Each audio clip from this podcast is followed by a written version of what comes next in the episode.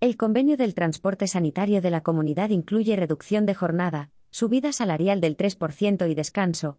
El convenio colectivo del sector del transporte sanitario de la Comunidad de Madrid, que estará vigente hasta 2024, incluye una reducción de la jornada máxima anual, una subida salarial del 3% en 2022, y el derecho a descansar de los trabajadores, como mínimo, dos fines de semana al mes.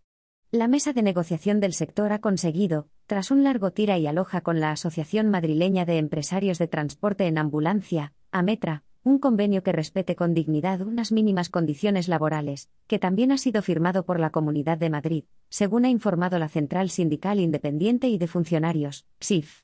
Los sindicatos presentes en la mesa han conseguido firmar este acuerdo que estará vigente hasta el año 2024.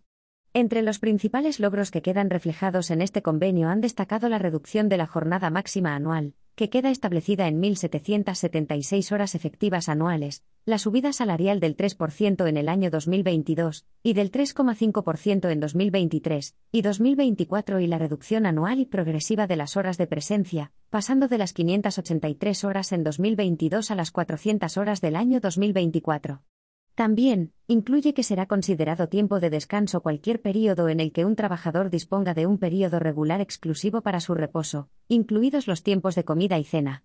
Se reconocen los turnos del servicio de urgencias y sus descansos. Además, las guardias superiores a las 9 horas serán de carácter voluntario. Respecto a las vacaciones, se dispondrá de 31 días, repartidos entre los 21 periodo estival y los 10 días del periodo invernal. También, la limpieza de los uniformes en aquellas empresas en las que no se lleve a cabo esta tarea en la actualidad pasará a ser realizada por dichas empresas a partir del 1 de marzo de 2023, y deberán hacer indefinido al menos al 25% del personal contratado en prácticas cuando complete la duración máxima del contrato.